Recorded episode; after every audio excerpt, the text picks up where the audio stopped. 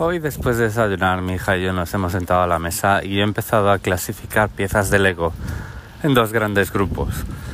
Un grupo para el que ella en teoría eh, está preparada o está preparada para mm, bueno, empezar a pensar en este tipo de juegos como algo creativo, que bueno, que ya hemos tenido los primeros resultados, y otras piezas para las que ella pues no va a estar preparada, porque son piezas muy específicas, son muy de acabado, digamos, piezas que sirven para aplanar superficies, para suavizar superficies y este tipo de cosas, embellecedores que le llamaba yo de pequeño.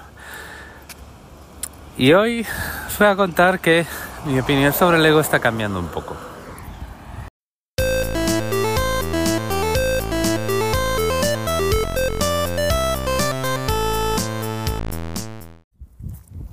Por lo menos, eh, digamos que empiezo a entender otras opiniones, opiniones más críticas que la que yo tenía antes.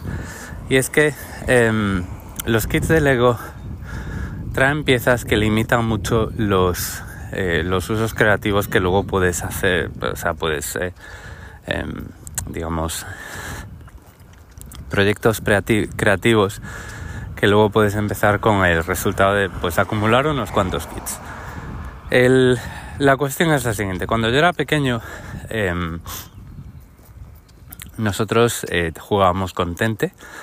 Eh, no es Lego, pero era muy parecido y de hecho pues las piezas eran pues más o menos las mismas. Eh, en vez de tener Lego serigrafiado tenían Tente y el fabricante era Exim. Y bueno, pues recuerdo que teníamos una cantidad ingente de ladrillos. El típico ladrillo de 4x2, eh, que son en total pues 8 anclajes, 8, em, cilindrines. Eh, teníamos, pues de esos teníamos un montón, podíamos hacer muros de esos ladrillos.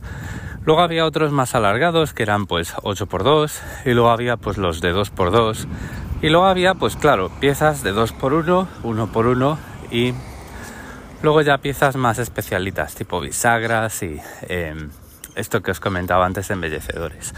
Pero lo que más teníamos eran eh, los ladrillos pues más básicos.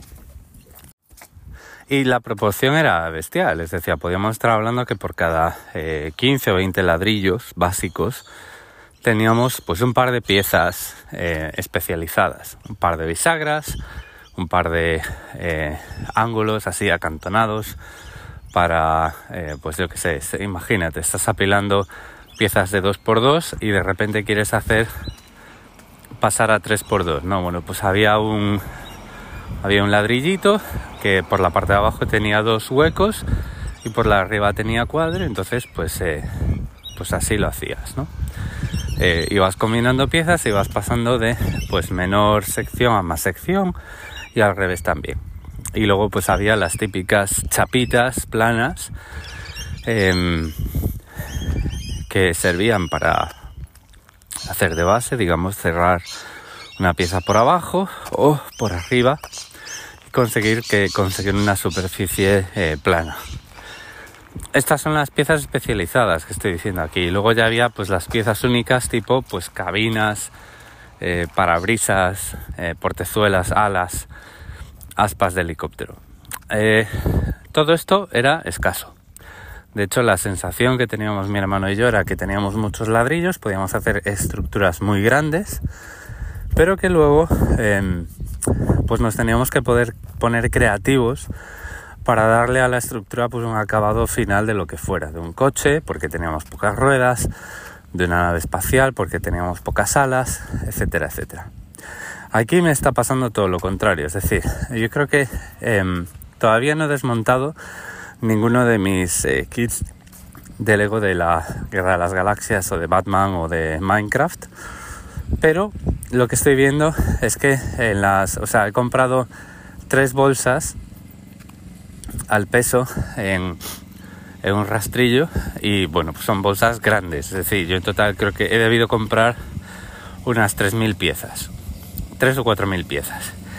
Y lo he dividido, lo he empezado a dividir entre ladrillos y piezas planas de construcción pura para hacer las estructuras grandes y piezas especialitas, especializadas, bisagras, embellecedores, piezas muy pequeñas que pueden resultar frustrantes para una niña pequeña, em, que no va a tener precisión para manejar y para colocar, em, y cosas que eh, tienen eh, partes frágiles que se pueden romper. Por ejemplo, un ladrillo al que por una de las caras eh, sobresale un eje para poner una rueda. ¿no? Este son, es, es, ese tipo de piezas que tienes que tener ya una determinada destreza primero para disfrutarlas y que no te confundan y segundo para no romperlas.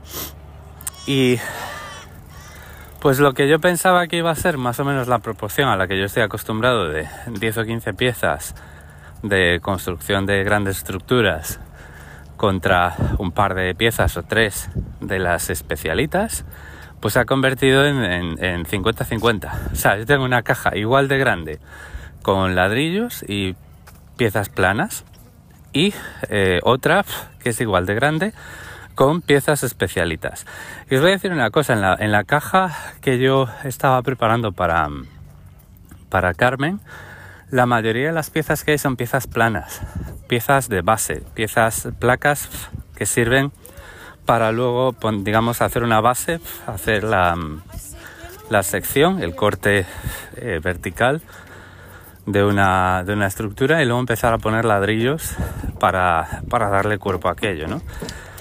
Los típicos ladrillos, el, ladrillo clásico de Lego, que es 4x2, eh, ni está ni se le espera. O sea, yo creo que tenemos como en una caja grande que está llena hasta arriba, pues debe haber 10 o 12. Entonces estaba hablando con mi mujer, se lo estaba diciendo y decía, sí, no, tienes razón. O sea, yo con esto, o sea, parece que son piezas que tienen un uso muy específico dentro de un modelo muy específico. Es decir, que te cuesta pensar cómo puedes utilizar esas piezas para eh, usos pues generales, más de exploración, ¿no? De decir, oye, ¿qué podemos hacer? ¿Qué, podemos? Ay, perdón, que todavía tengo un poco de tos y además hay muchas moscas, o sea que por ahí vienen las, las toses. ¿Qué podemos hacer hoy con estas piezas? ¿Qué podemos explorar?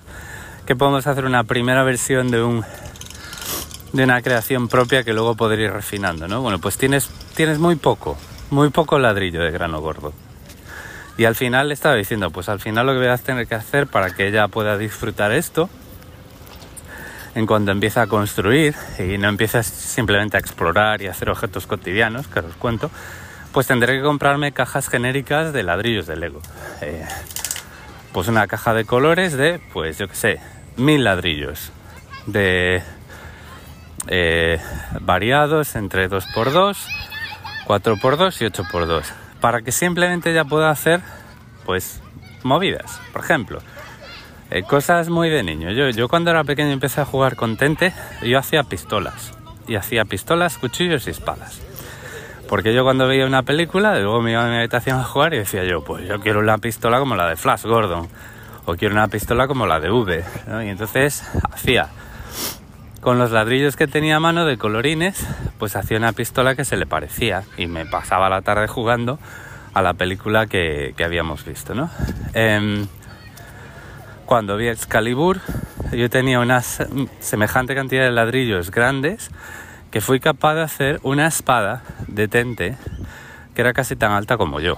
Entonces, Claro, luego cuando ya empecé a hacer aviones, robots, construcciones más complejas, fue cuando empecé a echar en falta esas piezas especializadas. Pero al principio, cuando empiezas a tener una idea y empiezas a y quieres darle forma eh, con las piezas de Lego o las piezas de Tente, lo que quieres son piezas grandes, piezas que con las que poder eh, crear un volumen grande de la parecido a lo que tienes en la cabeza. Y esto es lo que nos está faltando. Así que yo creo que en Navidad eh, probablemente em, esa, será la, esa será la compra. No sé qué pensáis vosotros, no sé qué pensáis de los modelos de Lego de ahora, pero parece que las piezas que venden están orientadas más a adultos que quieren hacer un modelo como si estuviéramos hablando de modelismo.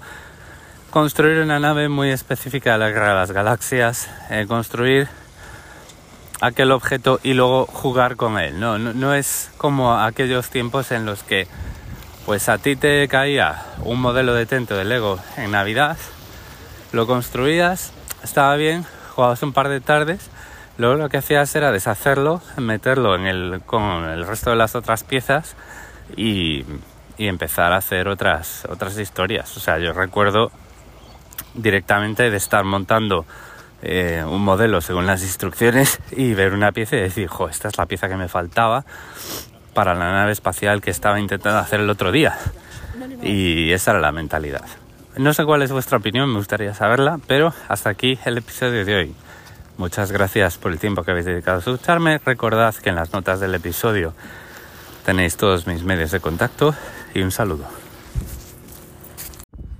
Ah, bueno, que me iba sin contaros. Eh, lo primero que he hecho esta mañana mientras yo clasificaba las piezas ha sido coger un par de placas negras, ponerlas juntas y decir, mira, es mi teléfono para llamar a la abuela. Y se ha ido a una esquina a hablar con la abuela que está de viaje. Se ha ido con una amiga a, pues al extranjero y he estado un rato. O sea, ya está empezando a decir, con estas piezas puedo hacer algo parecido a lo que, a lo que usa papá para hablar con los abuelos, ¿no? Entonces por ahí ya están empezando a pasar cosas y ahí es donde me veo ya en la, en la situación de pues tener que dar esos, esos recursos, esos ladrillos para poder materializar ideas que tenga en la cabeza.